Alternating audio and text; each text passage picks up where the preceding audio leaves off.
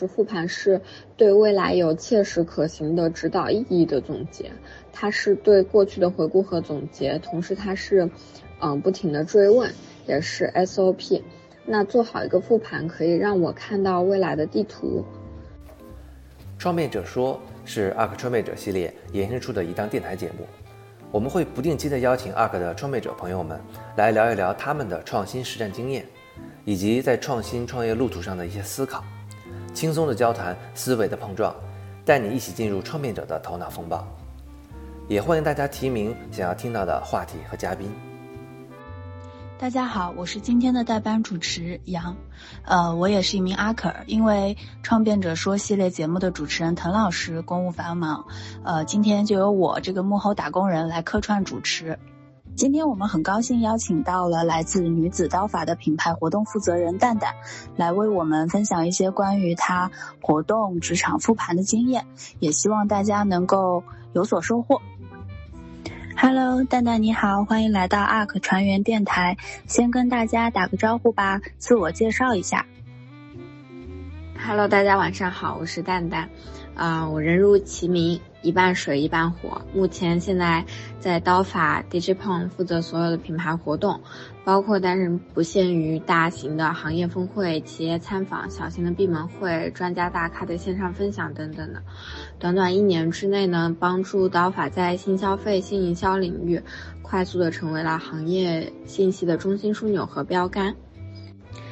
那我的上一份工作是在广东跟香港地区做针对高中和大学生的职业规划创意实战项目，呃，从策划到落地做过大概一百多场的高压职场项目，三十多场百人以上企业培训跟十多场的大型城市青年创意活动，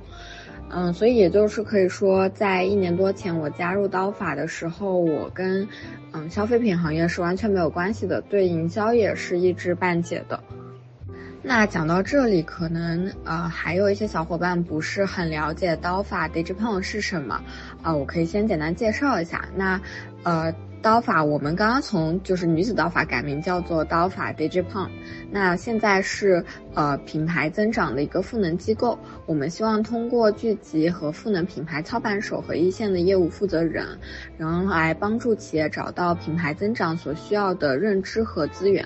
以及呃拥有同样价值观的人才和伙伴，来帮助品牌加速。那目前的话，我们是聚焦在新消费、新营销这个领域。那么，呃，刀法从成立到现在大概是一年半左右的时间，我基本上负责了所有的活动。比如说，我今年三月份负责了一场线上的分享，单次是破十万的，五个小时之内就基本上把整个行业都做到了刷屏。啊，而这其实是我第一次完整的负责一个线上的活动。那像我们的线下活动，嗯，基本上客单价都还比较高，是从两百九十九元起，大多数都是可能三九九到八九九，嗯，基本我们场场都卖完，然后一直都会提早售罄，甚至就是在我们的会员社群里面，常常会出现 二手票倒买倒卖的情况，那。刚刚十二月初，我其实刚刚才结束了，就我们的一个千人的行业大会。这个行业大会票价也是从最最便宜是四百九十九，一直到三千九百九十九，就差不多四千块钱这样子的一个价格。那我们也是十天不到，门票就全部都卖完了，然后导致后面有很多人都买不到这个票。那从工作的部分，我想要今天分享的是说，呃，怎么从对消费品一无所知的一个小白，可以做到呃这么多次售罄跟刷屏的活动？这一年我都有做了一些什么？然后另外的话。呃，可能有些小伙伴之前有看过我的介绍，我有就是连续四年每个月都会写一个月复盘在自己的公众号上。那复盘其实对我的工作和生活有着至关重要的影响，所以我今天也会想要分享一下复盘给我带来的一些改变，也希望能够给到大家的一些启发。嗯，然后我现在是工作的第四年，所以应该有蛮多是我的前辈。然后我做到这些，其实也有很大的是运气的成分，所以就是抛砖引玉，期待可以跟大家多多交流。嗯，刚才听你说很多工作经历都是跟活动相关的，那可以简单跟大家分享一下一些做活动的避坑经验吗？嗯，那我就先分享一下，呃，首先我对活动的理解，我觉得，呃，活动就是在现实中制造一个场，然后能够让我们跟用户产生真实的链接。那我的第一份工作就是做了很多职场的项目，主要是针对学生的，他教会我怎么去搭建一个场，然后让人跟人之间产生快速的产生一种深度的心跟心之间的链接。而我现在在做的这份工作，就是在刀法这份工作，它是让我，嗯，学会怎么搭建一个场，在这个场里面，人跟人之间能够产生高质量的、高效的专业信息的交互。那其实活动做多了，嗯，很难说会做一场百分之百完美的活动，所以在活动当中，我认为。抓大放小是重要的，要明确的知道说，在一场活动里面哪些东西是最重要的，这些东西需要谨慎的再三确认。那我接下来就会分成四个部分展开来说一说，我觉得重点和一些避坑的地方。第一个是就是关于活动的目标和怎么去衡量这些目标。第二个是关于活动内容的一个质量的把控，包括这个内容带来的价值。第三个是跟活动传播相关的，嗯，那最后一个就是，呃，活动这边时间的一些安排，包括 Plan B 的一个准备。那首先先讲做活动的目标和怎么去衡量这些目标。那这一部分有可能是非常容易被忽略的，因为很多时候我们要做一个活动的时候，不管是老板或者是你自己想说要做一个活动，脑子里一般都是会有一个大概的活动的方向跟框架，然后这时候你很容易就会立刻开始执行这个活动，比如说去找场地啊，或者找一些物料啊设计的。但在这个时候，其实最重要的就是要跟老板和同事，就你的小伙伴们去确认说这个活动的目标到底是什么。如果大家对于目标，呃，没有 align 清楚的话，后面其实很多事情都会大打折扣。嗯，比如说就是老板或者是你，你想给核心用户做一个 party。那这个 party 是用来拉近用户和我们之间的距离，增加信任感和忠忠诚度，还是说用来满足用户的社交需求，让他们能够认识更多的同类，还是说是用来制造一种稀缺感，让其他一般的用户更加渴望能够成为核心用户，或者他能够就是为了成为核心用户来买购买你更多的产品？这几个目标对应的做法其实是非常不一样的。嗯，比如说想要拉近用户跟我们的距离，那么，嗯，在流程设置上的重点就是要留多时间，就是让我们和用户能够充分的交流。但如果是满足用户的社交需求，就应该设置更多的环节，让用户们自己能够聊起来。那，所以如果就是这两个目标的达成，在流程的安排上是完全相反的。那对应着跟着这个目标走，嗯，对应的人数，包括你场地的选择也是完全不一样的。所以其实明确做这个活动的目标和，嗯，优先级非常重要。也就是说，你可以同时有几个目标，但是一定要区分优先级。而且就是一定需要，就是在这个活动当中参与的每个板板块的负责人都要认可跟理解这个优先级。就比如说我们做大会，拉新的优先级是一定没有峰会分享的内容质量的优先级高的。所以就是在实际执行的时候，我的宣传素材一定是侧重在峰会分享的内容上，而不是去转化他们，呃，购买会员上。那第二个就是，嗯，关于活动内容的质量。和好内容能带来的价值，因为我们是做新消费、新营销的行业社群的，那我们服务的用户都是新消费品的创始人和核心的业务负责人，他们的需求就是能够高效的获取高质量的行业信息和内容，所以我们是非常重视所有从我们这里出去的分享的内容质量的。对于怎么能让嘉宾讲到足够干货的分享，有一套自己的方法跟流程。那也是因为对于内容的高要求，所以就是行业里面，呃，对我们内容质量的认可度非常高，口碑也很好。呃，我们很多用户都会愿意自发的转发或者推荐我们的内容给他们的朋友和同事。这一点也体现在我们刚刚结束的大会售票上。嗯，就之前活动型的小伙伴有告诉过我说，我们是唯一一个就是客单价这么高。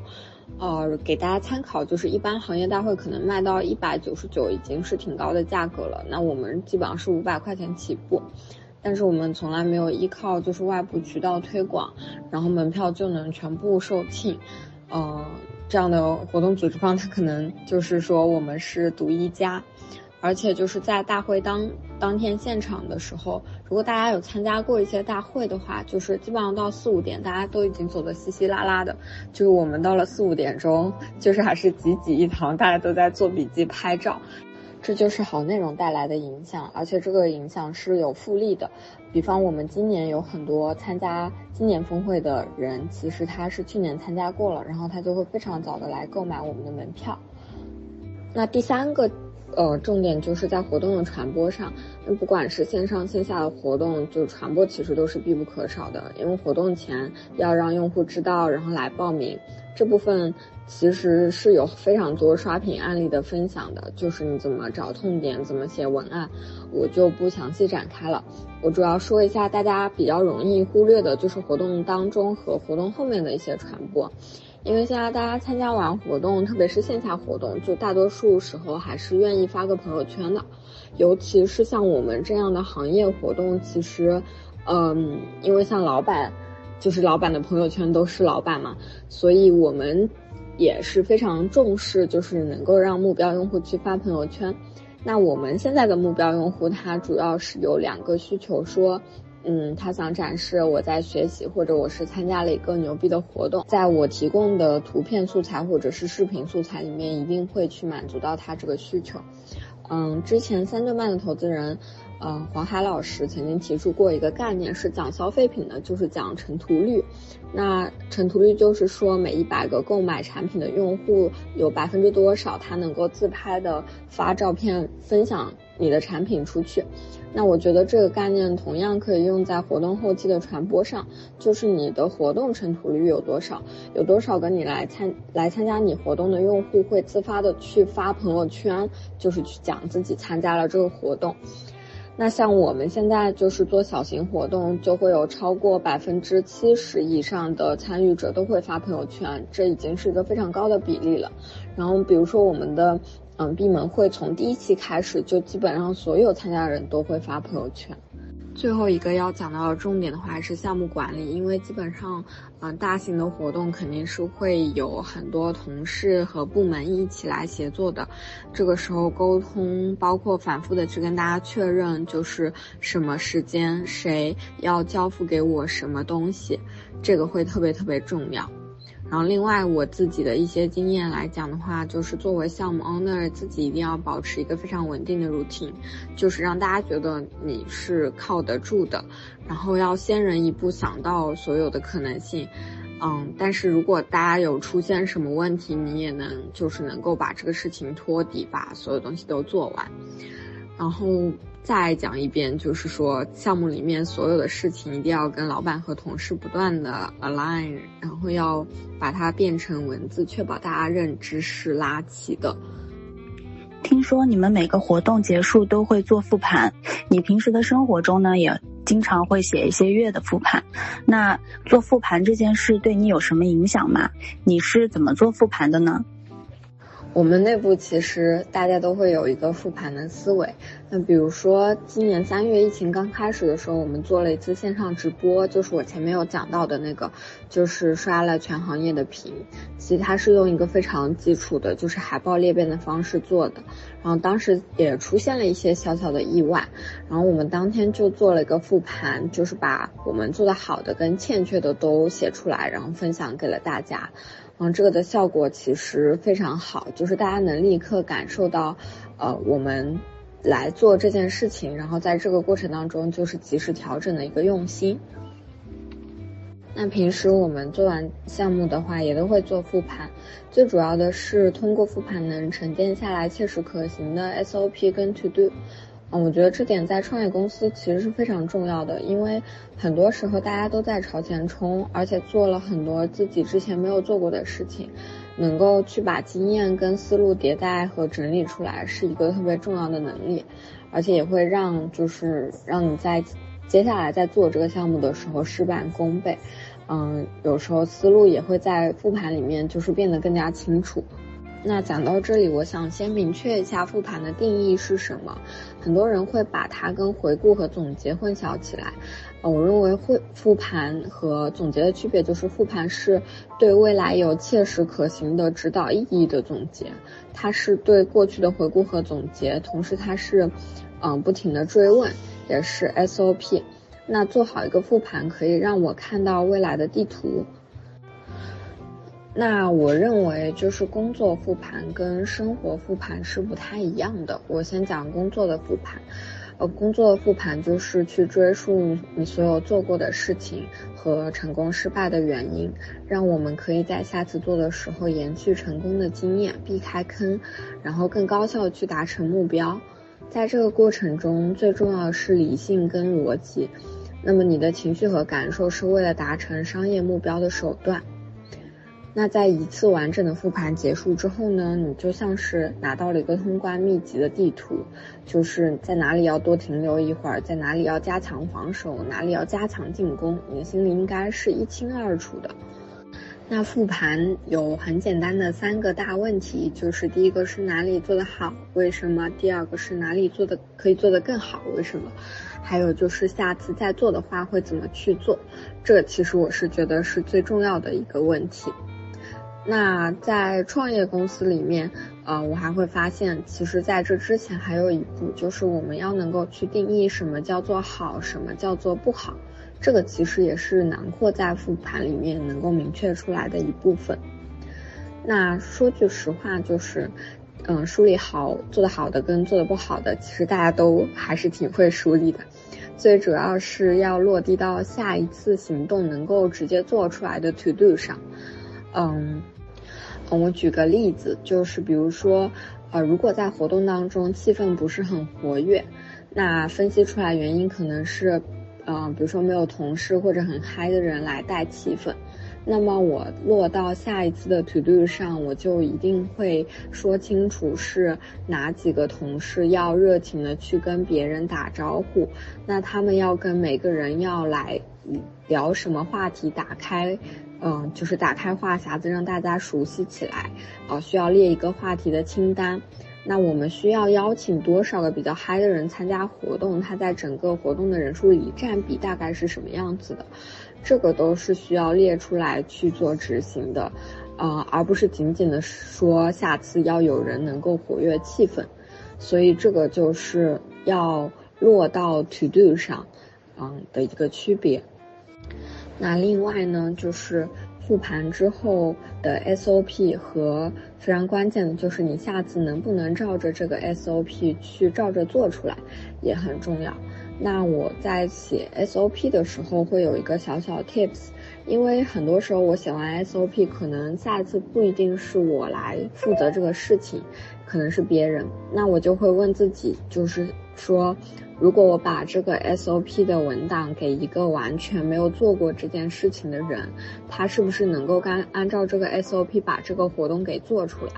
如果可以的话，这个 SOP 才是我心中合格的 SOP。那上面是工作的复盘，那生活里的复盘和工作的复盘，我觉得是完全不一样的。就是工作的复盘重要的是理性和逻辑。你的情绪和感受是为了达成商业目标的手段，但生活的复盘就是叩问心灵，就是去捡起，啊，你平时忙碌的时候没有时间思考的东西，甚至你忽略的东西，是在千变万化中找到始终不变的你的底层信念和期许，你的长期动力是什么？啊，这个其实也是我在分享大纲当中提到不变的那个东西，就是啊，你需要透过一次又一次的对自己的盘问去找到的。那生活当中的复盘，呃，我觉得就是在复杂和不确定的世界里面去搭建一个属于自己的框架，然后让自己能够尽可能舒服的、快乐的，就是在这个无限游戏当中去玩。那所以在这个过程当中。嗯，你的情绪和感受是非常非常重要的，他们是你是你的原因，这个就跟工作复盘里面，就是你的情绪和感受是为了达成目标的手段，是有很大的区分跟不同的。那，嗯，我也认为生活复盘是最快把丢掉自己的一部分找回来的方法。我不确定它是不是更让我变得更加好了，但是它已经让我变得更靠近自己了。具体落实到怎么做的方法上，就是我会不停的去问自己，今天做这件事情的时候，我的感受是什么？有哪些事情是我非常痛苦也想要做完的？有什么事情是我最享受跟开心的？有什么状态让我觉得自己很好，很有价值？那为什么我会因为这件事情难受？我在这个情绪背后的需求是什么？这是我会去不停的问自己的一些问题，然后另外还有一个角度就是，我发现大家其实现在非常在乎，啊，是不是在做你喜欢的事情？但我的想法就是，我觉得在嗯刚刚工作的前三年，这其实是没有那么那么重要的。前三年，我觉得最重要的是锻炼自己能够把事情做成，就是把事情做成的能力是非常重要的。只有你能全情投入的把这件事做成了、做好了，你才有资格去说你是不是喜欢这件事情。然后再有一个的话就是，嗯，你喜欢这个事情不一定是当下很享受，而是你很痛苦也想要把它做完的事情，这个有可能才是你会一直想要做下去的事。大家听到复盘就会觉得这是一个非常有计划性和紧迫感的人。你平时会感到焦虑吗？嗯，首先我不是一个天生带有轻松感的人，我有很多野心，然后我也非常想要事情都在我的掌控之中，所以呢，我会认认真真的做计划、记录时间、做 to do、写复盘，是因为这些事情都。带给了我了一些安全感，然后带给我了 benefit，让我能把事情做完，而且可能比很多人都做的要更快更好，然后也让我达成目标的时候，让我知道自己到底在什么地方。所以就是当，嗯，我心里有个指南针，我觉得，嗯，做复盘就是让我找到自己的指南针，即使我没有一张很全的地图，我也不是那么的心慌跟焦虑。那，嗯，我当然还是会有焦虑的，就是当我的事情没有做完，难题没有解决，还有情绪会阻挡我达成目标。嗯，比如说我之前，嗯，就是刚刚加入刀法的时候，对这些内容都不了解，但是我需要跟行业里面的啊专家大佬一起去抠内容，然后我就逼自己去。呃，比如说去看跟淘宝直播所有相关的文章，然后把这些文章的思路啊，呃，为什么大家这样说啊，等等的整理出来，就是去回答自己提出的一些问题，然后把这个东西自己了解透彻了，搞清楚了，同时去跟很多做直播相关的人聊天，搞清楚他们关注的东西和逻辑是什么。那么我就把自己的这个焦虑解决了。当我去了解到这些东西，就是当我心里面对这个东西有个数的时候，我就解决了自己的焦虑。那再退一步，就是说很多焦虑可能还是没有办法完全的通过你当下做一个事情，然后立刻就去解决它。那我老板最近跟我讲了一句，啊，对我就我很受用的话，他就说，你你就 just take it。就是你遇到问题就解决问题，你如果解决不了，你就 take it，就是你就学着去跟他共处。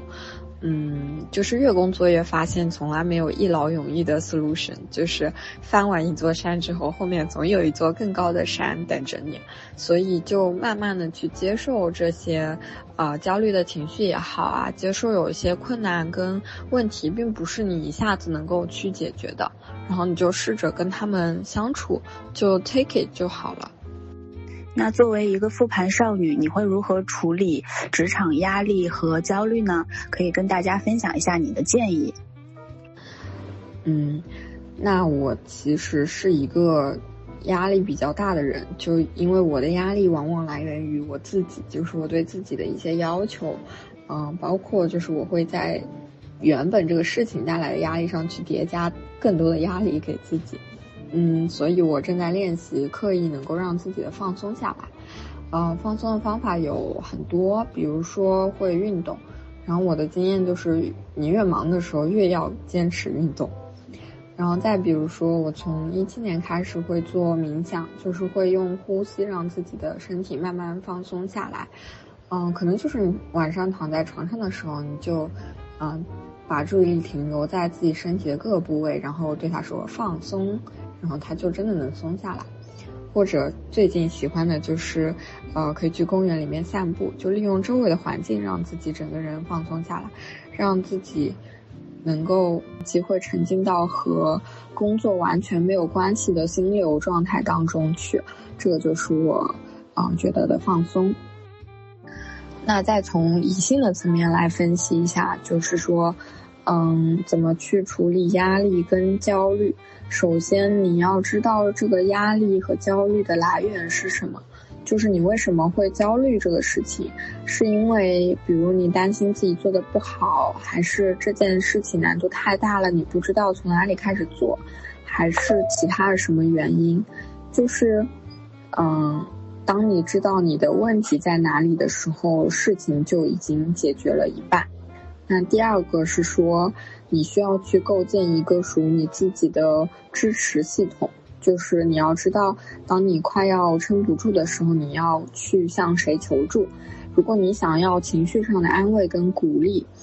嗯，你要找谁？你想要一个解决方案，你要找谁？你应该是有不同的对应的人能够去求助的。比如说对我来讲，就是我需要情绪的安慰和鼓励的时候，我就有好朋友。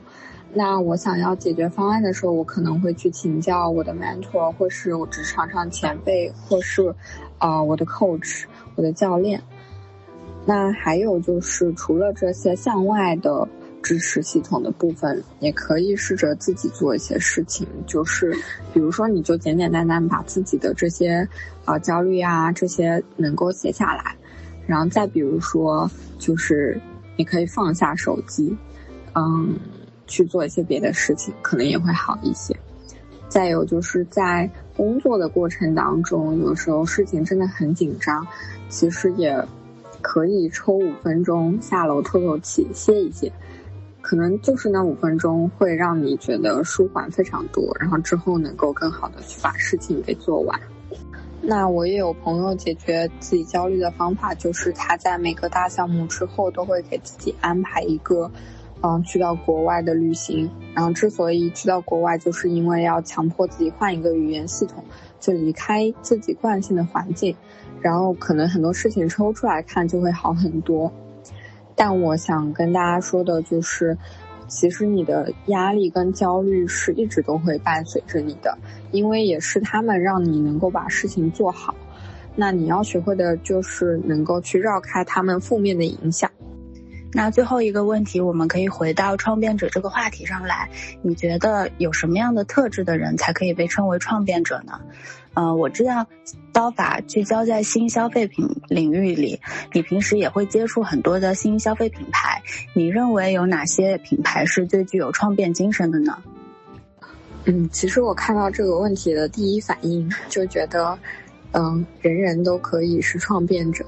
但就是仔细想一想的话，就是说，我认为能够找到这个事情本质的问题是什么，并且能够找到对应这个问题啊的一个好的答案的人，他是创变者。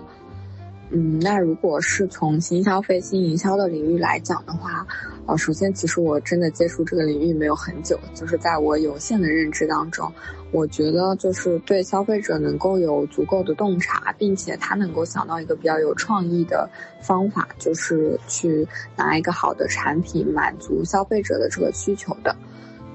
从现象上来说，就是能看到这些品牌开创了细分的品类，或是它带来了整个行业，嗯，整个行业和品类的革新。这些品牌，我认为都是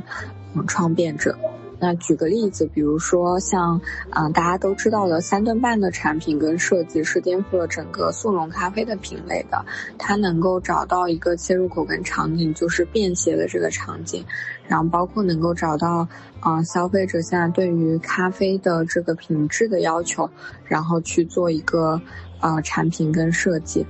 那这个是一个。然后再有就是包括，比如说喜茶其实是颠覆了整个线下茶饮行业的。然后包括我们最近峰会上请到的，像醉鹅娘，它其实是，呃，整个代词就是在线上购买酒类产品的这个风潮。那还有 Amiro，就是现在几乎成了美妆镜的代名词。他们其实都是能够洞察到消费者的一些，嗯需求，然后找到一个合合适的方法，能够去解决它。好啦，谢谢蛋蛋的分享。顺便说一下，女子刀法最近也在招募 part time 的设计师。如果有正在听我们节目的小伙伴有兴趣，可以发简历和作品到我们 show notes 里的邮箱。那本期节目就到这里啦。如果你喜欢我们的节目，可以在网易云音乐、喜马拉雅、小宇宙、荔枝、蜻蜓 FM 或者 Podcast 平台搜索 “ARK 船员电台”。订阅收听。如果想要了解更多，可以在微信公众号搜索 “ARK 创新咨询”，关注我们。感悟设计之内的，发现设计之外的。这里是 ARK 船员电台，我们下期再见。